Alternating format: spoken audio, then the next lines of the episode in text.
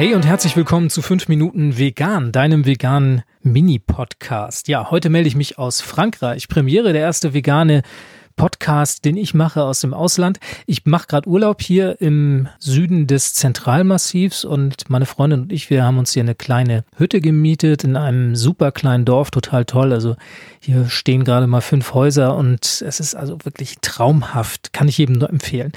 Was ich erzählen möchte, handelt heute gar nicht mal so sehr vom Veganismus, sondern eher so ein bisschen, ähm, wie wir so mit unserem Überfluss beziehungsweise mit der überbordenden Auswahl in Supermärkten umgehen. Uns ist nämlich Folgendes passiert. Wir sind auf dem Weg hierher durch ein Dorf gekommen und haben da noch angehalten, um uns jetzt für die erste Woche, für die ersten Tage so ein bisschen mit Lebensmitteln einzudecken und haben den Supermarkt in dem Dorf vor unserem Dorf angesteuert und das war natürlich ein relativ kleiner Supermarkt, also war ein Drittel so groß wie die Supermärkte, die man bei uns so kennt, diese üblichen Reves und Edekas.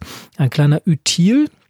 Und dieser Supermarkt, ja, erstaunte nicht nur durch seine Größe, beziehungsweise durch seine Kleinheit, äh, wenn man da reinkam, dachte man erst, oh, okay, so viel Zeugs gibt's hier tatsächlich nicht, sondern was auch interessant war, es gab unheimlich viele Lücken in den Regalen.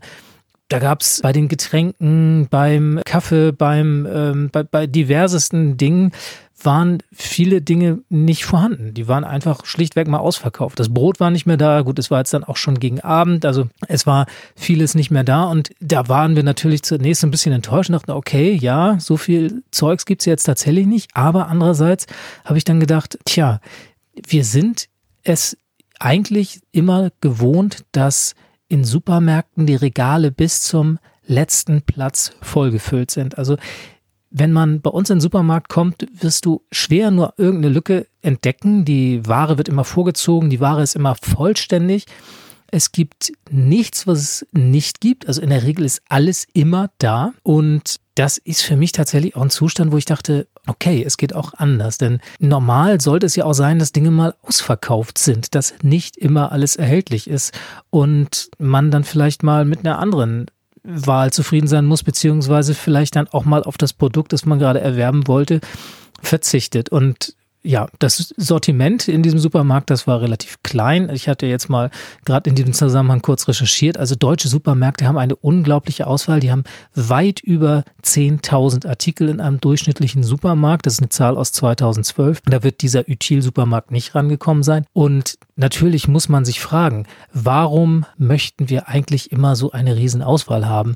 Warum brauche ich zehn verschiedene Sorten Orangensaft? Warum brauche ich 15 verschiedene Sorten Kaffee?